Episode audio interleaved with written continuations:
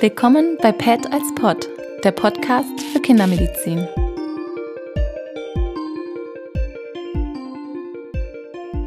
So, guten Morgen, wir nehmen wieder auf. Ähm, wir haben wieder so ein Spezialthema, das ist auch schon angekündigt gewesen. Ähm, es gab ja mal so einen Fall mit, ähm, mit so einem Kind mit einer besonderen Erkrankung vom Stoffwechsel und damals hatten wir schon gesagt, dass wir da noch einen Spezialisten brauchen. Der Herr Spezialist ist heute da, das ist der Herr Lindner. Hallo, gut, dass es geklappt hat. Ähm, die arbeiten bei uns ja in der Stoffwechselambulanz im Screeningzentrum. Im Stoffwechsellabor das, und in der Klinik, wenn es denn mal Verdachtsfälle gibt für eine angeborene Stoffwechselkrankheit oder wenn unsere Patienten stationär kommen müssen, weil es ihnen nicht gut geht und manchmal natürlich auch in der Vorlesung. Da kennen ihn vielleicht auch einige von den Zuhörern für eben den Teil der Stoffwechselerkrankung, der auch ähm, im Studium so vorkommt. Also man, man braucht quasi nochmal einen spezialisierten Kinderarzt für die Stoffwechselerkrankung. Können Sie vielleicht kurz erzählen, was so der normale Alltag ist, wenn Sie hier morgens reinkommen, nach dem Kaffee trinken? Ja, also das ist der wichtigste Punkt am Anfang des Tages natürlich, dass die Kollegen Kaffee trinken miteinander. Ernsthaft, es ist so, also es gibt Ambulanztage, an denen wir den ganzen Vormittag Patienten mit angeborenen Stoffwechselkrankheiten sehen. Das sind in der Regel so vier, fünf pro Vormittag. Und äh, dann gibt es aus dem Stoffwechsellabor Befunde, die dort aus den Analysengeräten kommen und die in Zusammenschau mit den klinischen Angaben bewertet, ausgewertet und bewertet werden müssen. Und zu 50 Prozent bin ich außerhalb der Klinik im hessischen äh, Screeningzentrum, das hier in Frankfurt an der Klinik angesiedelt ist. Und auch dort gilt das Gleiche. Es gibt Befunde zu befunden, aber dort ist man eben auch äh, organisatorisch zuständig für den ganzen Laden mit seinen zwölf Mitarbeiterinnen. Mhm. Ähm, und das mit dem Stoffwechsel machen Sie ja schon ziemlich lang. Ähm, wann, wann wussten Sie, dass Sie quasi sagen, die Biochemie, die ist so spannend, ähm, das kann sonst niemand anderes, das möchte ich mein Berufsleben lang zur Hauptarbeit machen? Also, dass die Biochemie so spannend ist, das habe ich bereits während meiner Gymnasialzeit für mich entschieden und ich hatte deswegen auch einen Leistungskurs Biologie Chemie, der damals im wilden Bayern so angeboten wurde in der Kombination. Das war also sehr gut. Äh, Im Medizinstudium, auch da hat mich die Biochemie interessiert, aber letztlich hat sich das Ganze dann klinisch entschieden, weil einer der ersten richtig kranken Patienten, der mir in meinen ersten Klinikwochen vor die Füße fiel, also das ist jetzt ungefähr 83 Jahre her, der hatte eine dieser angeborenen Stoffwechselkrankheiten. Und nachdem ich mich um den gekümmert habe, damals mit einer noch experimentellen Therapie, wurde ich von der zuständigen Oberärztin, die auch alleine in dieser Klinik in Ulm für den Stoffwechsel zuständig war, gefragt, ob mich dieses Thema denn prinzipiell interessieren würde, sodass ich dann einen Tag später der zweite Stoffwechselspezialist in dieser Klinik war. Also war es so quasi eine Mischung aus innerem Antrieb oder Interesse, was schon länger war, und dann die akute Situation, dass man gesehen hat, irgendwie fünf andere Spezialisten haben irgendwie nichts hinbekommen, weil es eben kein Herzfehler war und man braucht jemanden, der quasi die Chemie des Körpers versteht und gut beeinflussen kann. Naja, dieser Patient war schon ein Patient mit einer bekannten Diagnose, also eine schwere Krankheit, auch aus dem Bereich, über den wir jetzt sprechen, Aminosäurenabbaustörungen. Aber es gab damals dafür eben nur eine experimentelle Behandlung und ein Medikament, das nur über einen Studienzugang erhältlich war aus Schweden. Und diesen Patient habe ich in diese Studie eingeschlossen und das ist eine dieser Krankheiten, wie sie selten sind, dass man nämlich von einem Tag auf den anderen eine Therapie entwickelt, die aus einer tödlichen Krankheit eine Stoffwechselstörung macht, mit der der Mensch ein ganz normal, ein ganz normales Leben führt. Sowas ist natürlich selten und das kann einen für einen Einstieg schon anders begeistern, als wenn man sagt, naja, da ist einer mit einer Krankheit, die kann man nicht behandeln, da kann man zugucken. Ja, das war wirklich so auch ein ganz motivierendes Erlebnis, äh, dass dieses kranke Kind mit, kind mit Gabe dieses Medikaments dann auskrank völlig gesund wurde. Ja. Also Sie haben es schon angedeutet, Stoffwechselerkrankungen sind ein riesiges Feld. Da gibt es schnelle, gibt es langsame, gibt es gut therapierbare, gibt welche, wo man eigentlich fast nur begleiten kann. Ähm, und aus diesem Spektrum haben wir uns für heute so ein Thema rausgesucht, was so ganz gut zu beschreiben ist. Ähm, es soll, soll quasi um Aminosäurestoffwechselstörungen gehen und da insbesondere um quasi den, den Ahornsirup. Das so die eine Erkrankung, die wir schon mal auch in, in einem Fall am 1. Mai vorgestellt haben.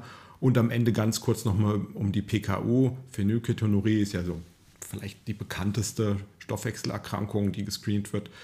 Ähm, da wollen wir mal hingehen, weil die ganz gut erklärbar sind, weil man an den beiden eigentlich auch ganz gut so, so mal die innere Logik äh, ihres Faches so ein bisschen besprechen kann. Ähm, damals hatten wir diesen Fall, ein Kind mit einer Ahornsiruperkrankung, der war auch über Screening aufgefallen. Da hat also quasi letzten Endes die Stoffwechseldiagnostik schon den ganz hochgradigen Verdacht ausgespuckt, kann man das so sagen? Oder hat das schon fast bewiesen? Richtig? Ja, das muss man sagen. Der Verdacht war so stark aus dem Neugeborenen-Screening, dass das für den Neugeborenen-Screener eine Situation ist, wo er, egal wann er diesen Befund erhält, sofort dafür sorgt, dass das Kind in die Klinik kommt.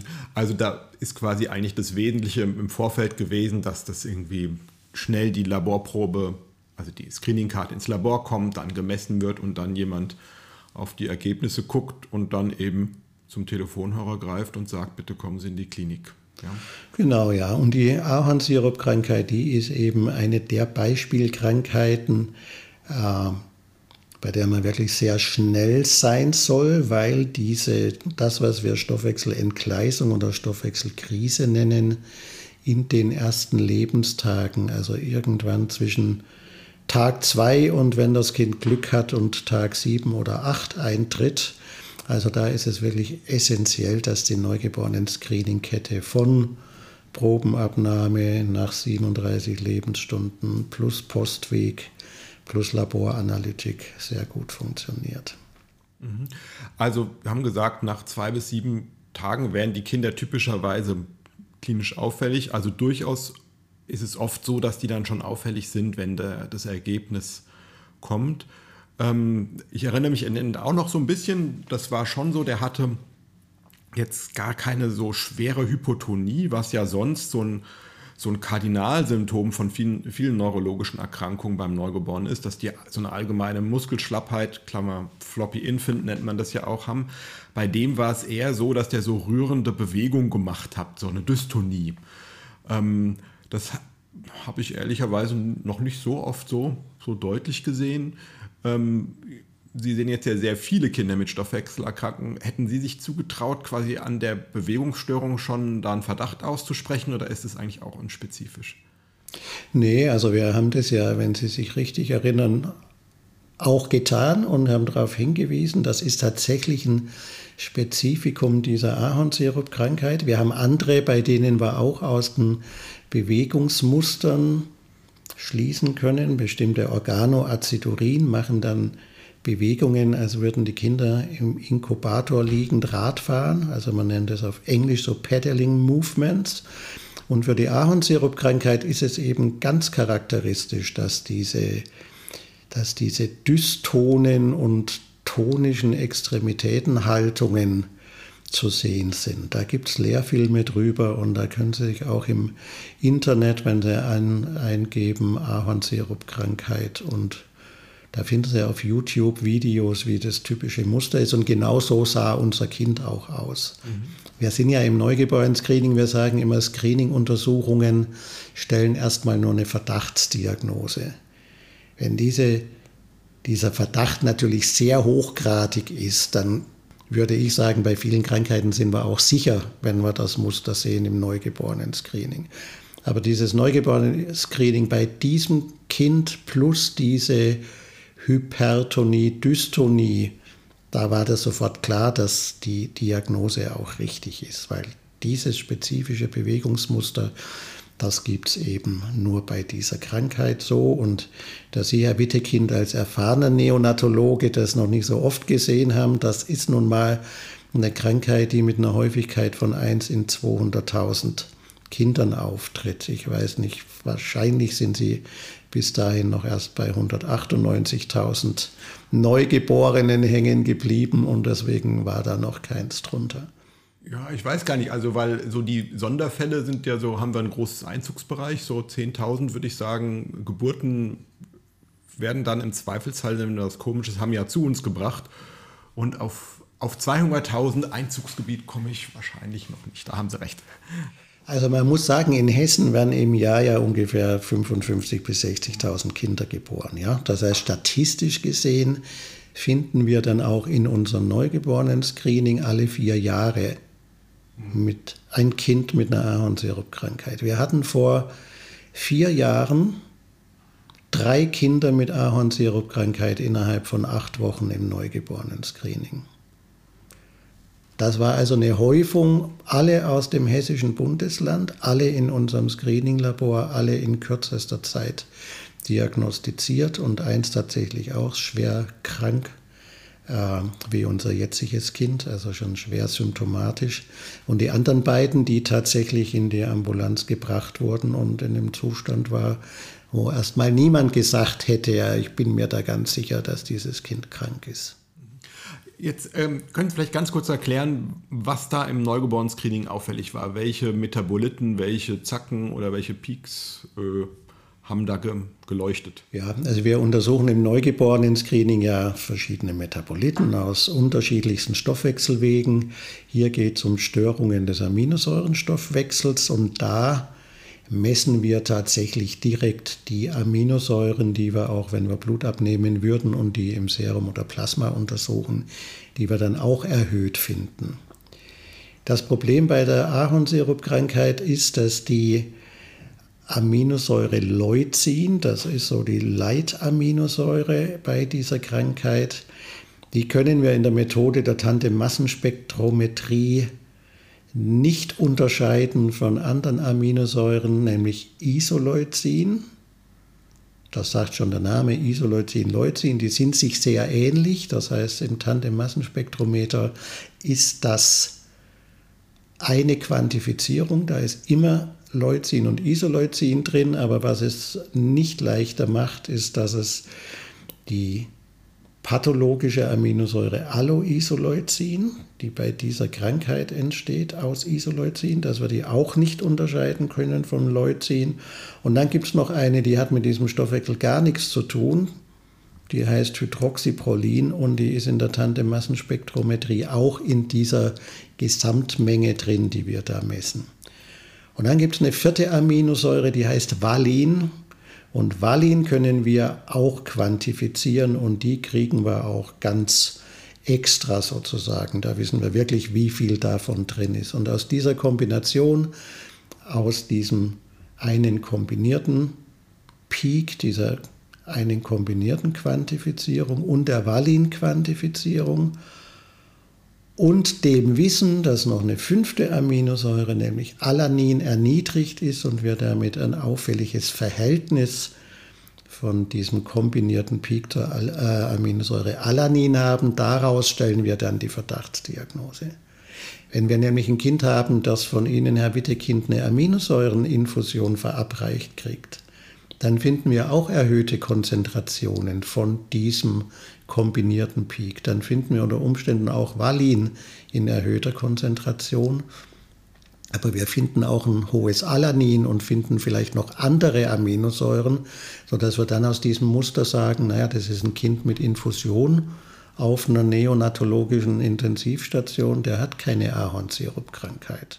Also da ist es quasi so, dass die parenterale Ernährung, die wir machen, bei den Frühgeborenen ja manchmal, also zu zu ungewöhnlich hohen Aminosäurenkonzentrationen führt. Genau, sie lassen ja direkt Aminosäuren ins Blut laufen und wenn sie dann aus diesem möglicherweise noch aus dem Stromgebiet abnehmen oder sie sagen, ich nehme jetzt mal aus einem liegenden zentralvenösen Katheter ab, über den diese Aminosäuren gerade noch gelaufen sind, dann ja kann das gut sein, dass sie dann äh, solche Befunde kriegen und dann kommt es wirklich darauf an, dass sie eben wissen, wie man diese Muster zu interpretieren hat. Ja. Kann, man, kann man da so sagen, dass quasi es sonst so ein, so First-Pass-Effekt bei Aminosäuren gibt, wenn die enteral aufgenommen werden, dann schluckt die Leber gleich einen Teil davon auf und baut die irgendwie um. Und wenn ich es parenteral gebe, dann schwirren die quasi die freien Aminosäuren noch länger durchs Blut. Ja, also erstmal müssen die natürlich über das venöse System dann in der Leber ankommen. Das ist schon richtig, das ist so eins der Hauptorgane, das mit den Aminosäuren dann umgeht. Die gehen natürlich auch direkt in die Muskulatur, wenn sie über die Zirkulation dort ankommen. Ja. Ähm, auch wenn sie enteral Aminosäuren geben, kriegen die erstmal einen Resorptionspeak. Also wenn im also Magen-Darm-Trakt verdaut wird, dann haben sie so nach zwei Stunden einen ein Maximum im Serum für die meisten Aminosäuren. Deswegen sagen wir auch bei solchen diagnostischen Untersuchungen, das Kind sollte vier Stunden nüchtern sein, bevor man die Aminosäuren bestimmt. Ja gut, beim Neugeborenen-Screening, ich glaube, da, da weiß ich gar nicht, ob die das so genau machen. Nein, da ist es auch wirklich egal, weil im Neugeborenen-Screening in dieser Phase des Katabolismus neonatal, da geht es auch wirklich darum, dass wir deutlich vom Normal, von Normalkonzentrationen abweichende Konzentrationen finden. Da geht es nicht um Werte, die so knapp oberhalb des Referenzbereichs sind. Und wie ich ja schon beschrieben habe, es geht um Muster. Ja, es geht um Muster von Aminosäuren. Und wenn ich von einer Aminosäure in diesem Neugeborenen ganz wenig finde, die jetzt mit der Ahornsirupkrankheit nichts zu tun hat, und finde von den Ahornsirup-Aminosäuren ganz viele, dann ist es ein Ungleichgewicht sozusagen, das ins Auge sticht. Ja, auch ganz unabhängig von der Absolutkonzentration unter Umständen. Okay, also Sie, Sie schauen quasi mehr nach Verhältnissen oder nach Mustern und dann auch nach den Absolutzahlen, sage ich mal. Wir hatten einen primären Leitmetaboliten, der einen alarmiert. Ja, der kann dann eben auch mal nur ganz knapp über dem Normalwert liegen. Und mit diesem Leitmetaboliten guckt man sich an, wie sind die Verhältnisse zu dem Rest, den ich da finde in der Tantemassenspektrometrie. Genau, und um es nochmal zusammenzufassen, Sie hatten ja gesagt, dass man manche Aminosäuren direkt messen kann oder ich sag mal so einzeln messen kann und bei anderen halt nur Gruppen zusammen gepoolt messen kann. Also dass man Isoleucin und Leucin quasi da eine gemeinsame Messwert bekommt und dass dieser gemeinsame Messwert da halt deutlich, deutlich erhöht war.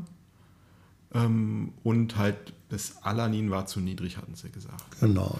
Ähm, die Leute, die zuhören, die wissen wahrscheinlich, nein, vielleicht wissen sie es gerade noch aus der Biochemie. Ich habe hier extra so eine Tabelle neben mir, Leucin und Isoleucin, die haben halt so Seitenketten, die jetzt nicht polar sind und wo so eine Sache auch verzweigt ist. Das sind also verzweigkettige Aminosäuren. Genau, man, man, nennt diese Gruppe äh, Leucin, Isoleucin, Valin, das sind die verzweigkettigen Aminosäuren. Und diese verzweigkettigen Aminosäuren, die haben eben ein gemeinsames System für den Abbau im Körper. Ja, also das ist, wenn Sie eine Aminosäure angucken, wie das Phenylalanin, wo wir später mit der PKU drüber sprechen, dann gibt es da ein Enzym und das tut nichts anderes als das Phenylalanin abbauen. Und alle anderen Aminosäuren, die interessieren dieses Enzym nicht. Und für den Abbau von Leucin, Isoleucin und Valin gibt es einen Abbaukomplex, der nennt sich auf Ebene jetzt der organischen Säuren, also Branched Chain Amino Acid Dehydrogenase Komplex. Und der besteht aus drei verschiedenen Enzymen, die Leucin und Isoleucin und Valin Abkömmlinge, Abkömmlinge weiter in den Abbau schicken. Und in diesem Komplex, in einem dieser drei Enzyme, in diesem Komplex sind, liegen dann genetische Varianten vor also Compound Heterozygot oder Homozygot, sprich auf beiden Genkopien, die dann dazu führen, dass das Enzym insuffizient arbeitet oder gar nicht vorhanden ist. Und könnte man da auch die Aktivität von dem Enzym messen? Naja, die, kann man, die könnte man theoretisch messen aus Leber oder aus Hautzellen, aber diese Messungen, die sind Also erstens bietet sie niemand mehr an, außer einem Labor in England. Und die sagen, ich kann dir sagen, ob das mehr als 20 Prozent oder weniger als 20 Prozent der Enzymaktivität sind im Vergleich zu einer normalen Probe. Aber das ist nicht hilfreich, weil wir ja, äh, es ist im Prinzip auch absolut nicht notwendig, weil einem diese Aussage nichts hilft, wenn ich ein krankes Kind habe mit einem Leucin, das 15 äh, Mal so hoch ist, wie es eigentlich sein dürfte. Ja. ja. Dann weiß ich, die Funktion ist nicht ausreichend. Das ist banal. Ja.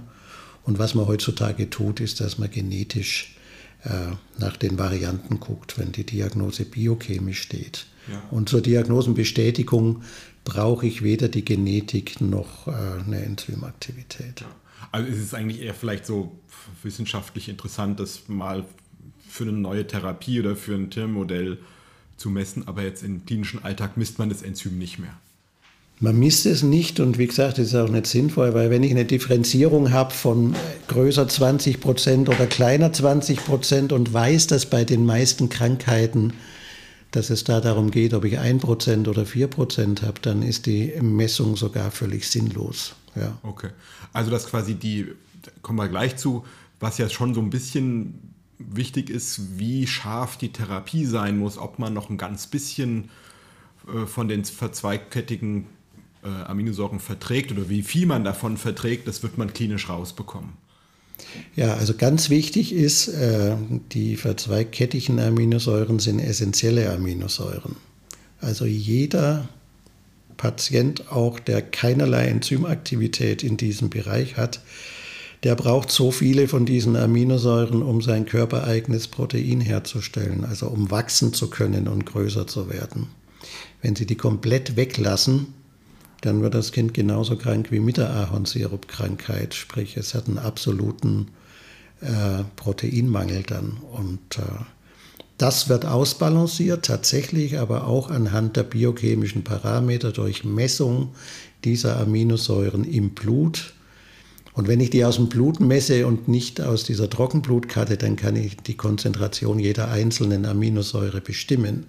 Dann weiß ich genau, wie viel ist Leucin, wie viel ist Isoleucin, wie viel ist Valin.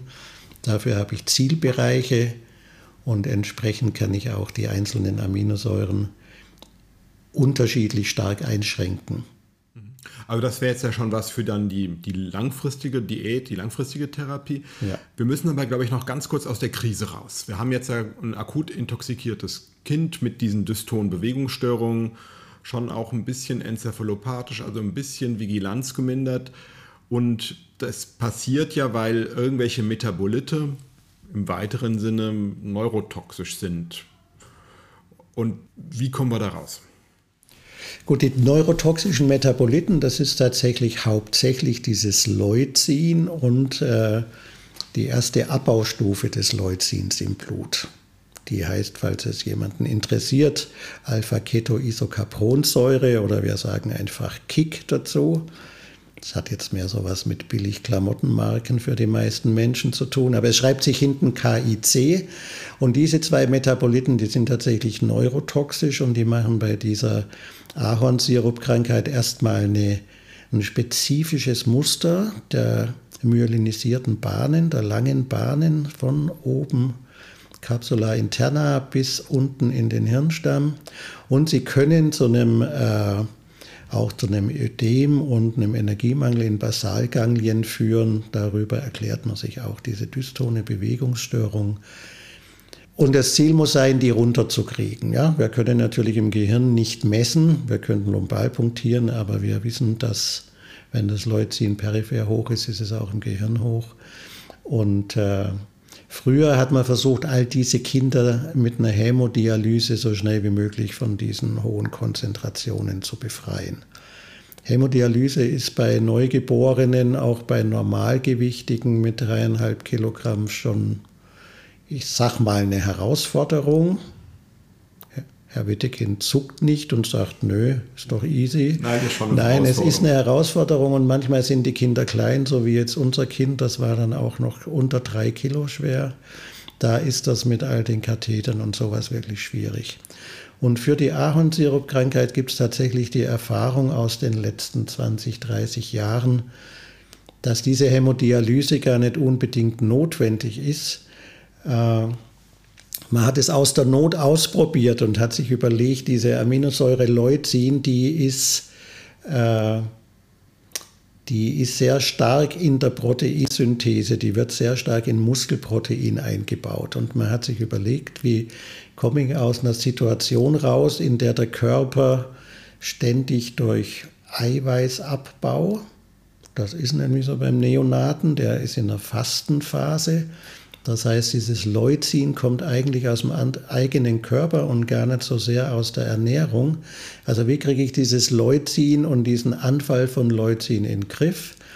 Und da bedient man sich der bekannten Wirkung von Glucose. Man gibt sehr viel Glucose intravenös in das Kind rein. Und was macht die Glucose? Die provoziert eine extrem hohe Insulinausschüttung, die man auch durch exogenes Insulin noch ergänzt, falls die Blutzucker unter einer Gabe jetzt von Glucose, ich nenne mal eine Zahl von 15 bis 20 Gramm pro Kilogramm Körpergewicht für Neugeborenes, das ist bis doppelt so viel, wie es denn sonst eigentlich brauchen würde, dass man dieses Insulin nimmt und damit äh, eine sogenannte endogene Det Toxifizierung herbeiführt, dass das Leucin in die körpereigene Proteinsynthese verschoben wird und damit aus dem Plasma, dem Blut und dann auch eben aus dem Gehirn verschwindet.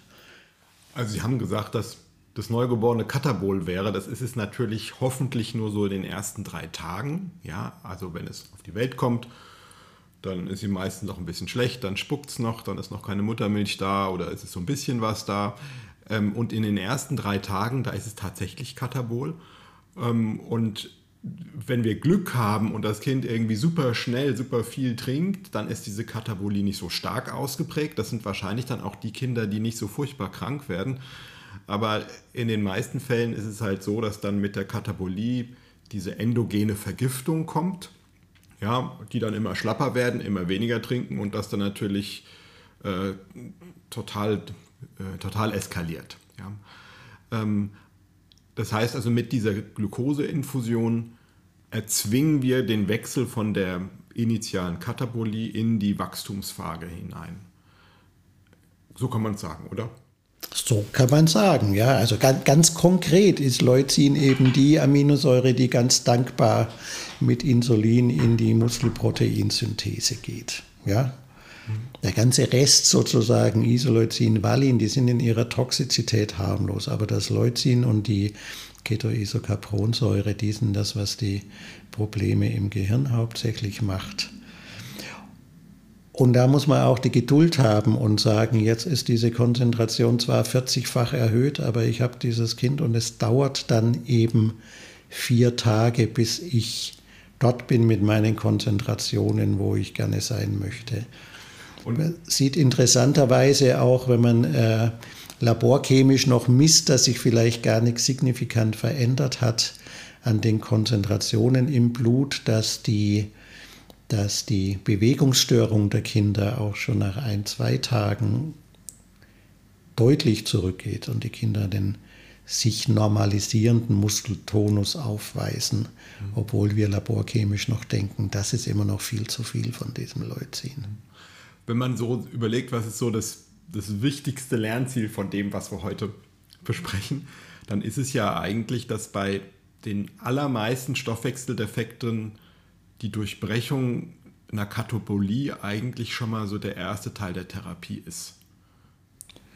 Also ich würde mal zwei wichtige Dinge sagen. Das erste ist, dass äh, für den Neonatologen, ja, die Botschaft für den Neonatologen, die ich sage das jetzt mal, wir Stoffwechsler ja immer wieder versuchen zu transportieren, wenn so Neugeborenes krank wird.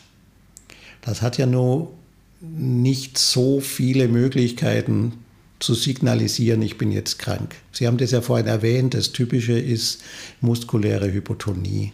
Das macht jedes Kind, das eine häufige Komplikation wie eine neugeborene Sepsis oder sowas entwickelt. Das machen Kinder unter Umständen, die einen Herzfehler haben. Da macht man heutzutage auch ein Screening mit einem Pulsoximeter.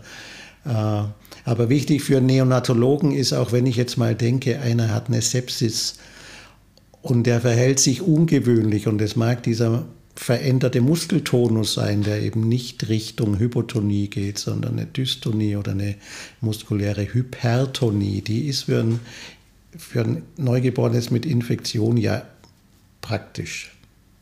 Die tritt nicht auf, würde ich mal behaupten. Ne? Man kriegt keine Dystonie mit einer normalen neugeborenen Infektion. Die werden schlapp, die hören auf zu trinken, vielleicht brechen sie auch mal. Also die erste Botschaft, Neonatologe, Kind wird reif geboren, schlüpft, ist zwei Tage unauffällig, wird krank und ist dann nicht ganz typisch krank mit einer Infektion oder anderem, dann sollte man frühzeitig dran denken, da könnte eine Stoffwechselkrankheit dahinter stecken, weil dieses diese Neugeborenenperiode, wie Sie sagten, die ersten drei Tage eben der Zustand einer ganz ausgeprägten Katapolie ist. Und das Zweite, was Sie sagen, ist richtig, auch wenn wir die Diagnose kennen, ist das Therapieprinzip bei diesen Intermediärstoffwechseldefekten immer richtig, dass man sagt, ich gebe so einem Kind mal ganz viel Zucker, da kann ich bei den aller, aller, allermeisten Stoffwechseldefekten damit eigentlich nichts falsch machen. Und versuche den katabolen Zustand zu durchbrechen, die Krisen, in die diese Kinder nämlich im späteren Leben kommen, die treten meistens auf, wenn die Infektionen haben, wenn die Fieber haben, wenn sie Brechdurchfall haben. Und das Prinzip Katabolie durchbrechen, Anabolismus herbeiführen, indem ich entweder den Körper provoziere, viel Insulin auszuschütten oder das Insulin von außen reingebe, zusammen mit Zucker. Das ist wichtig, ja. Ähm, eine andere Frage bei der Harnsäureerkrankung gibt es da irgendwie jetzt noch so ein supportives Medikament, irgendein Vitamin, irgendwelche neuen Dinge, die man da geben kann? Oder ist da eigentlich außer der, der Diät nicht viel zu wollen? Also die Hauptsäule ist die Diät. Es gibt, äh, wie bei allen dieser Stoffwechselkrankheiten, natürlich unterschiedlich stark ausgeprägte Enzymdefizienzen. Das hatten Sie schon erwähnt. Die einen brauchen eine strengere, die andere etwas weniger strenge Diät, aber im Prinzip ist die Diät das Wichtigste. Es gibt seltene Formen, bei denen Vitamin B1 wirksam ist, weil eines dieser drei Enzyme in diesem Abbaukomplex eben Vitamin B1 als Kofaktor braucht. Das heißt, man probiert das aus, ob ich mit dieser Vitamingabe, bevor ich auch die Genetik habe, ob sich da irgendwas zu bessern scheint oder ja, ob Leucinkonzentrationen abfallen. Das mache ich natürlich nicht parallel in dieser akuten Phase. Da geht es darum, wirklich schnell runterzukommen. Aber später probiert man das aus und wenn man einen Hinweis kriegt aus der Genetik, kann man das auch ausprobieren. Aber ansonsten gibt es da keine Medikamente. Es gibt natürlich Therapien, die den Leucinabbau unterstützen, indem ich nämlich zum Beispiel die Leber rausnehme, in der ungefähr 45 Prozent der Körperaktivität für diesen Enzymkomplex stecken und eine andere Leber einbaue. Das wird zunehmend unternommen, seit das mit dem Lebertransplantieren bei Kindern auch besser geht. Und äh, das vermindert ganz deutlich die Möglichkeit von Krisen und es erhöht ganz signifikant die Proteintoleranz dieser Kinder. Und das soll man im Alltag auch nicht unterschätzen. Das ist für ein Neugeborenes noch relativ egal, dem man zwei verschiedene Trinkflaschen anbietet. Aber für ein Kleinkind, das durch die Gegend läuft, das äh, auf dem Tisch sich Essen holen will, das in den Kindergarten, in die Schule geht, ist das schon ein Riesenunterschied, ob das jedes Mal und die Eltern sich vor einer Krise fürchten, wenn das Kind zu einem Kindergeburtstag geht. Also jetzt sind wir ja quasi schon so ein bisschen bei der Langzeittherapie, die beim, beim Säugling oder beim Neugeborenen ja so aussieht, dass es eine, eine, eine ganz genau bestimmte Menge natürliches Protein mit verzweigkettigen Aminosäuren bekommt, von denen es ja auch ein paar braucht, weil die essentiell sind. Aber zum Sattwerden kommt dann immer noch ein, eine Spezialmilch dazu, die eben quasi, wo diese verzweigkettigen Aminosäuren fehlen. Also quasi man, man mischt eine reine, ich sag mal, Kalorien und harmlose Aminosäurennahrung äh, mit dann einer ganz normalen Nahrung. Und wenn man das Verhältnis weiß, funktioniert das. das ich meine, klar, die Kinder trinken das, was sie von der Mama bekommen. Ne? Und das heißt, die, die Compliance ist dementsprechend auch gut von den Kindern, weil die nehmen das alles, schmeckt auch ähnlich. Ähm, und gleichzeitig sind sie ja in einer Phase, wo sie dann üblicherweise sehr, sehr gut wachsen. Also niemals wächst man so schnell wie im Säuglingsalter, hat also auch einen riesigen Bedarf an essentiellen Aminosäuren, kann also auch halt relevante Mengen natürlichen Proteins ähm, aufnehmen, einbauen und braucht das Enzym gar nicht. Und später, wenn die dann halt vom Wachstum langsamer werden, die Kleinkinder wachsen natürlich auch, aber doch deutlich langsamer als ein Säugling, dann vertragen sie relativ gesehen sogar, sogar weniger natürliches Protein. Naja, das ist vollkommen richtig. Äh, also zum einen geben wir nicht immer natürliches Protein aus der Flasche, sondern äh, versuchen ja auch die Mütter stillen zu lassen. Ja, also wir steuern dann die Stillmenge darüber, wie viel von der leucinfreien Spezialnahrung das Kind kriegt, indem wir eben ganz häufig wöchentlich die Konzentrationen der Aminosäuren im Blut messen. Äh, das andere ist völlig richtig, was Sie sagen. Wir haben am Anfang, wenn wir so ins erste Lebensjahr gucken, dann sagen wir, so ein Kind kommt dann auf mit einer Eiweißmenge von 12 bis 4 Gramm täglich an natürlichem Eiweiß, zu Recht. Das sind bei einem Neugeborenen wäre das ja ein Gramm pro Kilogramm Körpergewicht. Aber wenn Sie einen Zweijährigen haben und einen Dreijährigen und einen Vierjährigen und einen Fünfjährigen, dann ist er immer noch bei drei bis vier Gramm natürliches Protein, absolut. Und dann wiegt der Fünfjährige 16 Kilo. Ja? Das heißt, der kann dann irgendwie 0,2 Gramm pro Kilo vertragen. Pro Kilo vertragen und braucht zum Wachsen immer noch 1,2 Gramm pro Kilo, weil wir ihm ja auch über eiweißarme Spezialprodukte so etwas, ich sag mal in Anführungsstrichen, minderwertiges, also biologisch nicht so wertvolles Eiweiß zuführen. Und das bedeutet, ich zeige das ja auch immer in der Vorlesung, die Bilder, Sie können dann ein sechsjähriges Schulkind darf um seinen Bedarf oder seine Toleranz an natürlichem Eiweiß zu erreichen, dann genau ein Milchbrötchen am Tag essen. Und dann ist Ende. Das heißt, er ernährt sich hauptsächlich von einer was sein, äh, sein Protein betrifft, aus unnatürlichen Quellen, aus eiweißarmen äh, Spezialprodukten und aus Aminosäurenmischungen, die übrigens vom Geschmack, und das trifft auch schon auf die Spezialmilch zu, doch ganz schön anders schmecken als normale Säuglingsnahrungen. Okay. Kennt auch der Neonatologe, ich meine, das geht so Richtung etwas hydrolysierte Nahrungen, ja, in denen die Aminosäuren einzeln vorliegen und da gibt es schon einige, die nicht ganz so lecker sind. Ja, also die, diese voll hydrolysierten Nahrung, die habe ich schon probiert, die schmecken eigentlich wie Erbrochenes, ja, also weil im, im Magen wird ja quasi auch das Protein gespalten und wenn es dann wieder hochkommt, dann hat man halt gespaltenes Protein im Mund und spuckt das dann auch üblicherweise aus. Das Gute an den Neugeborenen ist, die schmecken das Bittere noch nicht und die schmecken auch, äh, also die haben diesen Geschmack noch nicht und für die schmeckt das erstmal gleich süß und gleich lecker.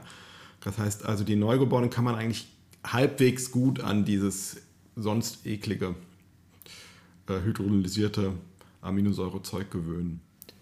Weil das Bitter kommt aber trotzdem, ne? Die kriegen trotzdem auch ihre Bitterrezeptoren, aber kommt das. das. kommt dann ganz langsam ja. und da gewöhnen die sich tatsächlich dran. Das sagen wir den Eltern auch immer.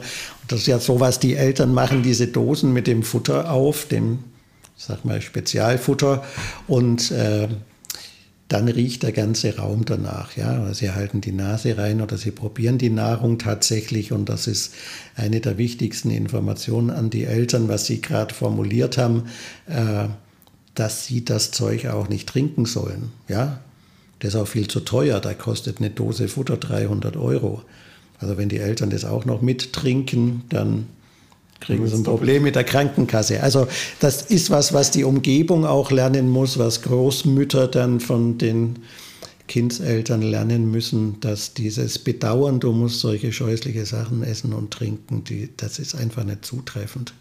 Und das wissen wir von größeren Kindern. Wir haben Kinder von solchen Aminosäurenmischungen versucht abzusetzen. Und die Eltern erzählen, dass ihr Dreijähriger, der verlangt jeden Morgen danach, der braucht das zum Frühstück. Ja, weil das seine Geschmacksrichtung ist. Also Geschmack ist was sehr individuelles, das weiß man. Jetzt ähm, nochmal zurück zu unserem Kind. Der ist ja quasi am Anfang durch die Krise dann durchgekommen oder da rausgeholt worden mit der erzwungenen Anabolie, Glukoseinfusion, Insulininfusion, ist dann quasi jetzt auf, sein, auf seine Spezialnahrung plus ein bisschen sehr genau berechnetes natürliches Protein eingestellt worden. Was ist da so die Prognose? Wird der normal in den Kindergarten gehen, normal in die Schule gehen? Gibt es da Dinge, wovor man dann irgendwie Sorgen hat? Naja, die Prognose hängt einmal sehr stark mit davon ab, wie ausgeprägt die Erhöhung dieser toxischen Metaboliten im Neugeborenenalter ist. Das ist zweifellos so.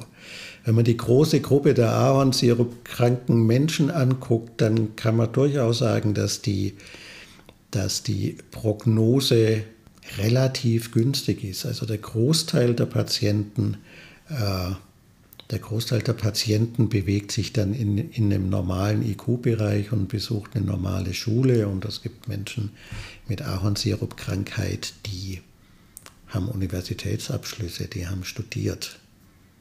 Die sind dann manchmal, wenn sie studiert haben und immer noch mit der Ahornsirup-Krankheit im Hinterkopf durchs Leben laufen, entscheiden die sich im Erwachsenenalter und sagen, ich hätte gerne eine Lebertransplantation.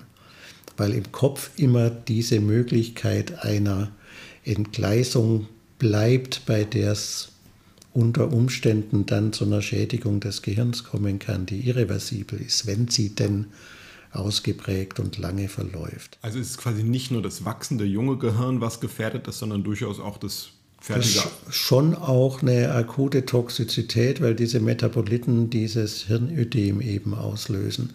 Und Hirnödem ist für jeden Menschen schlecht und wenn sie natürlich erwachsen sind und ihre Knochen sich nicht mehr so verschieben wie beim Säugling, dann bedeutet Hirnödem, dass Druck aufs Gehirn kommt und das ist in jedem Lebensalter gefährlich, eine Druckschädigung des Gehirns. Dieses Ödem ist ja reversibel, also das weiß man auch. Dieses schwere Ödem, das wir auch bei unserer Patientin gesehen haben, das ist, äh, das ist reversibel und verschwindet vollkommen. Ja, wenn man die initialen MRT-Bilder anguckt, dann denkt man, oh je, das, das wird nichts Gutes. Aber das ist bei der Ahornsirup-Krankheit so, dass das durchaus komplett reversibel sein kann. Unser Kind jetzt ist jetzt muskulär etwas hypoton, also bei ihr wissen wir noch nicht so genau. Das ist natürlich jetzt ein Kind von ein paar Monaten Alter. Da wird wirklich erst die Zukunft zeigen, wie gut es funktioniert. Und ein Mysterium haben wir noch gar nicht angesprochen. Warum heißt die Krankheit eigentlich Ahornsirup-Erkrankung? Dürfen die keinen Ahornsirup trinken? Sind da die Aminosäuren drin? Oder, Nee, ich glaube, die dürfen Ahornsirup trinken, wobei ich auch davon abraten würde klebrige, eklige Zeug. Aber die, die heißt Ahornsirup-Krankheit, beziehungsweise äh, im Englischen Maple Syrup Urine Disease, weil man aus dem Geruch des Urins dieser Kinder äh, die Krankheit benannt hat, noch bevor der biochemische Defekt bekannt war. Das heißt, man hatte da Kinder, die gehen in eine neonatale Krise und dann hat man am Urin gerochen und hat gesagt, riecht wie Ahornsirup. In Deutschland, in Europa würde man eher sagen, riecht wie Maggi, ja, weil da das das üblichere Gewürz ist und wir nicht wie die Kanadier äh, oder die Nordamerikaner auf die Pfannkuchen auch noch Ahornsirup drauf gießen. Also könnten wir es auf Deutsch auch, auch Maggi-Urin-Erkrankung nennen? Kannst du auch Maggi-Urin-Krankheit nennen, aber der Name ist jetzt so lange eingebürgert, dass man auch im Deutschen den nicht verändern wird. Und wir gehen ja mehr dahin, dass wir biochemische Namen systematisch benennen, solche Krankheiten. Ja, aber ganz ehrlich, ist, also die meisten Krankheiten, die klingen ja irgendwie nicht so sympathisch. Also der Morbus Pompe, da denkt man, das ist was Schlimmes. Aber Ahornsirup-Erkrankung würde man eigentlich sagen, das ist doch eigentlich ganz nett. Ich finde, alles, was hinten mit Erkrankung und Krankheit endet, ist ja erstmal so ein bisschen negativ belegt okay. in der Normalbevölkerung. Also, also die beste Krankheit äh, taugt nichts. Die ne? beste Krankheit ist wirklich nichts. Ne? Ähm, jetzt wollten wir noch ganz kurz, ich sag mal, den kleinen Bruder, die große Schwester, wie ist es eigentlich, äh, die PKU ansprechen, die Phenylketonurie. Ist ja manches ähnliches, manchmal anders. Naja, an sich ist die PKU die Mutter aller Aminosäurenabbaustörungen, weil es die am längsten bekannte ist. Also letztlich wurden ja die, äh, der Name Phenylketonurie, der wurde schon in den 30er Jahren des vorigen Jahrhunderts vergeben. Also 1935 hat jemand entdeckt, dass bei behinderten Menschen, die in Heimen sitzen und nach Mäuseurin riechen, dass bei denen für den Mäuseuringeruch die Phenylketone im Urin verantwortlich sind. Und, und dann hat man ein paar Jahre später festgestellt, dass die Phenylketone aus dem Phenylalanin kommen. Und Mitte der 50er dann eine Therapie entwickelt, indem man eben das erste Mal Aminosäurenmischungen hergestellt hat, die frei von einer Aminosäure, in dem Fall von Phenylalanin waren. Und im Neugeborenen-Screening findet man die Krankheit überall in Deutschland und Europa seit 1970 ungefähr. Und außerdem ist es die Mutter, weil es von der Häufigkeit her bei einem von 10.000 Nordwesteuropäern auftritt. Also wenn wir in Hessen alle vier Jahre eine Ahornsirupkrankheit finden dürfen, statistisch, dann finden wir jedes Jahr vier bis fünf Phenylketonurin und in ganz Deutschland 70 bis 80 Phenylketonurin, die behandelt werden müssen. Der Unterschied zur Ahornsirupkrankheit ist, dass es bei dieser Krankheit keine akuten Krisen gibt. Das heißt, die Toxizität dieser Aminosäure Phenylalanin, die sich auch ausschließlich aufs Gehirn beschränkt, ist eine chronische Toxizität. Da wären wir jetzt mit dem Neugeborenen-Screening nicht so in Eile wie bei der Ahornsirupkrankheit, weil wir sagen, alle, die wir, bei denen wir mit der Behandlung anfangen, bevor sie drei Wochen alt sind, ist völlig unproblematisch. Die werden bei konsequent durchgeführter Behandlung symptomfrei bleiben und eine völlig normale geistige Entwicklung nehmen. Also quasi ist so ähnlich wie die Ahornsirup-Erkrankung nur ohne den, den Schrecken der quasi akuten Krisen, könnte man so sagen. Von der chronischen Behandlung her ist es so ähnlich wie die Ahornsirupkrankheit, auch von der Einschränkung des Proteins. Auch da ist es so, dass man ungefähr 25 Prozent der Menge an natürlichem Protein verträgt, die sonst äh, ein Mensch ohne Phenylketonurie verträgt. Ein entscheidender Unterschied ist noch dass sich die Toxizität des Phenylalanins hauptsächlich am sich entwickelnden Gehirn auswirkt. Das ist natürlich auch bei der Ahornsirupkrankheit so, solange das Gehirn sich entwickelt und Nervenverschaltungen oder Nervenabbau stattfindet von, äh, von Neuriten oder Dendriten, solange ist das Gehirn für jede Art von Toxizität besonders empfindlich.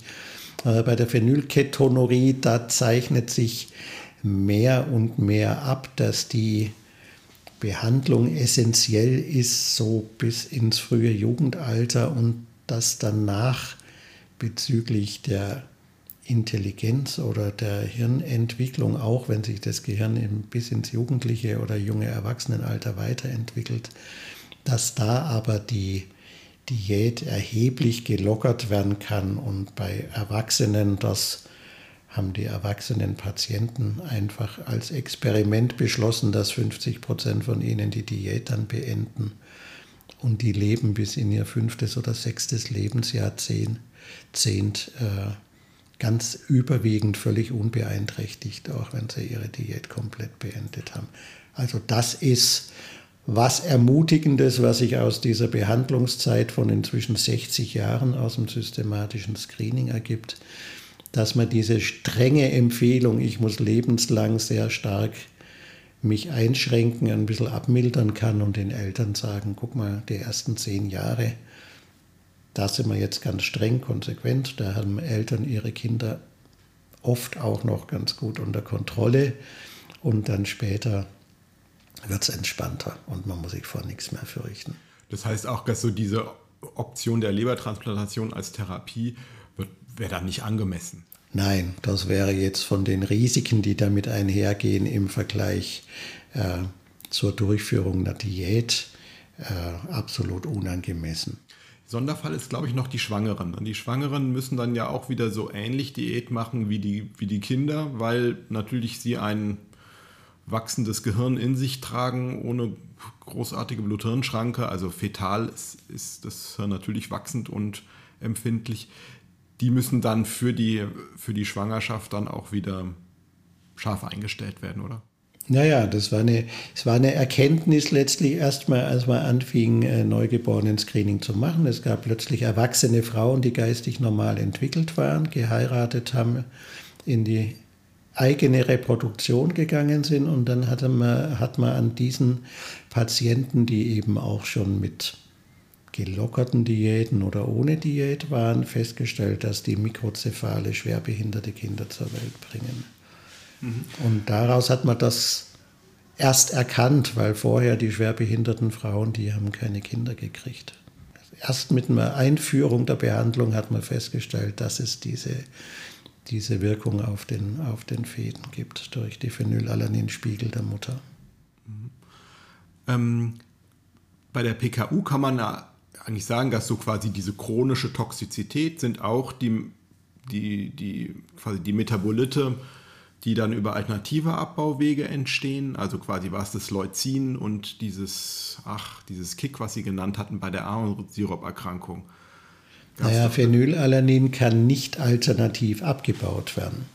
Das heißt, es hat eine direkte Toxizität auf den dritten Bildung, auf den dritten Abbau, also die Organisation des Gehirns wird die Architektur, das wissen Sie als Neonatologe ja besser, das ist ja nicht nur immer Nerven aufbauen, sondern es geht auch darum, Verknüpfungen zwischen Nerven wieder abzubauen, die überflüssig sind. Das passiert in so einem reifenden Gehirn. Da gibt es die direkte Toxizität. Es gibt auch ein typisches äh, Myelinödem bei der PKU. Das sehen Sie auch noch bei Erwachsenen, wenn die höhere Werte haben, aber ohne dass es tatsächlich ein neuropathologisches Korrelat hätte. Und es ist, weil äh, Phenylalanin, Tyrosin, das ist jetzt die Gruppe der aromatischen Aminosäuren, die so eine ringförmige Struktur haben, Tyrosin, Phenylalanin, Tryptophan, da geht es um die Neurotransmittersynthese im Gehirn. Und dieses Phenylalanin, äh, das hemmt Enzyme, die beim Abbau der Amino, nicht beim Abbau, sondern beim Metabolismus der Aminosäure Tyrosin zu dem wichtigen Neurotransmitter Dopamin und auch zu Adrenalin und Noradrenalin eine Rolle spielen. Also wenn die Phenylalanin-Hydroxylase nicht funktioniert und viel Phenylalanin da ist, dann hemmt das Phenylalanin die Tyrosinhydroxylase. Und man führt vieles der Pathologie bei der unbehandelten PKU auch auf einen Dopaminmangel zurück. Und die Neurotransmitter, die sind jetzt nicht nur in der Phase des reifen Gehirns dafür zuständig, uns glücklich zu machen. Dopamin ist ja das Glücks Hormon sozusagen, der Glücksneurotransmitter, sondern die sind auch entscheidend in der Gehirnentwicklung und der Nervenverschaltung beteiligt. Und darüber erklärt man die Toxizität des Phenylalanins. Also einmal quasi irgendwas direkt Toxisches oder dann ein Mangel an Folgemetaboliten. Wenn Sie es nicht behandeln, ja, wenn Sie gar nichts behandeln, dann hätten Sie, dann haben Sie, weil Tyrosin eben aus Phenylalanin entsteht in diesem Schritt, der Phenylalaninhydroxylase. Dann haben sie auch einen Tyrosinmangel hinter dem enzymatischen Block. Und dann haben sie zu wenig Tyrosin überhaupt, um Dopamin zu machen. Und sie haben zusätzlich die Blockade des Enzymsystems durch den falschen Metaboliten Phenylalanin. Und dann glaube ich auch zu wenig Melanin, also zu wenig Farbstoff für Augen. Ja, das ist natürlich die, äh, die, die Seite, die früher dann gut sichtbar war an den Menschen. Äh, früher hieß der Spruch, wenn einer blond, blöd und blauäugig ist, dann besteht der Verdacht auf eine Phenylketonurie, weil eben dieser äh, Farbstoff Melanin, der unsere Haut, Haare und die Iris färbt, tatsächlich auch über den Tyrosin-Metabolismus funktioniert. Ja. ja also da gab es quasi etwas, was vor dem Enzym zu viel war und was danach gefehlt genau, hat. Genau. Und jetzt nochmal um den Bogen zurück zur Harnsirup-Erkrankung zu spannen. Da war es ja eigentlich im Wesentlichen, dass die, die Metabolite, die sich angestaut haben, die Toxizität machen und die Abbauprodukte jetzt irgendwie, die wären jetzt ja nicht wichtig gewesen. Da fehlt dann ja nichts. Ja, die Abbau, Abbauprodukte, äh, die, also ein Mangel an Abbauprodukten spielt da eine geringere Rolle, weil was so unterhalb dann kommt und metabolisch wichtig ist, das gibt es auch noch aus anderen Stoffwechselwegen. Also das kommt auch noch aus dem Abbau von Fettsäuren und von anderen äh, Molekülen, die wir im Körper haben. Während das Tyrosin ja irgendwo auch essentiell dann ist. Das Tyrosin wird dann essentiell eben, wenn ich, äh, wenn, wenn ich bei der PKU die Phenylalaninhydroxylase fehlt. Ja. Mhm. Gut, ähm, wir sind, glaube ich, wieder ganz schön lang, knapp an der Stunde dran. Ähm, wir haben ja so einen Bogen gespannt über quasi akute ähm, Erkrankungsmanifestationen bei der Ahornsiruperkrankung. Ähm, haben zwei Aminosäureerkrankungen, Aminosäurestoffwechselerkrankungen besprochen ähm, und bei der PKU dann eigentlich so einerseits so ein bisschen vielleicht die harmlosere Variante, aber die äh, dafür viel häufigere Variante besprochen. Ähm, haben wir noch was Großes vergessen? Ich gucke gerade auf meinen Zettel. Eigentlich mit der PKU kann man studieren, haben sie gesagt. Und dann haben wir eigentlich den Bogen geschafft, was wir schaffen wollten. Ne? Ich würde noch ganz kurz die, den Kommentar der harmloseren Varianten, das ist natürlich harmlos für uns, für uns Ärzte, für uns Stoffwechselärzte sowieso. Ja? Wenn Eltern vor Ihnen sitzen, die ein Neugeborenes haben und es ist fünf oder sieben Tage alt und Sie sagen, jetzt machen wir mal zehn Jahre eine Diät, damit Ihr Kind nicht geistig behindert wird, die haben so diesen Blick auf die Harmlosigkeit noch gar nicht so richtig. Ne? Der kommt dann immer erst mit der Zeit.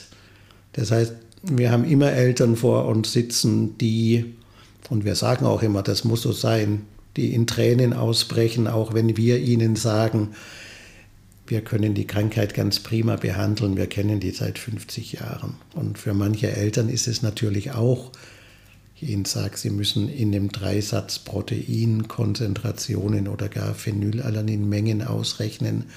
Gibt es auch Eltern, die sich davor fürchten. Also man sollte sich als Arzt zumindest den Eltern gegenüber diese Äußerung verkneifen, aber natürlich für da draußen Medizinstudenten und was immer, die dürfen das ruhig wissen, dass wir das so sehen und die dürfen auch dann versuchen, beruhigend auf die Eltern einzuwirken. Was immer schlecht ist, ist zu sagen, ach wissen Sie, wir kennen Krankheiten, da stirbt man in den ersten zehn Tagen und das kann bei Ihrem Kind nicht vorkommen. Das ist kein Trost für die meisten Eltern. Ja, das ist auch nochmal ein gutes Schlusswort. So ja. Dann vielen Dank, ähm, bis zum nächsten Mal und auf Wiedersehen. Jo, tschüss.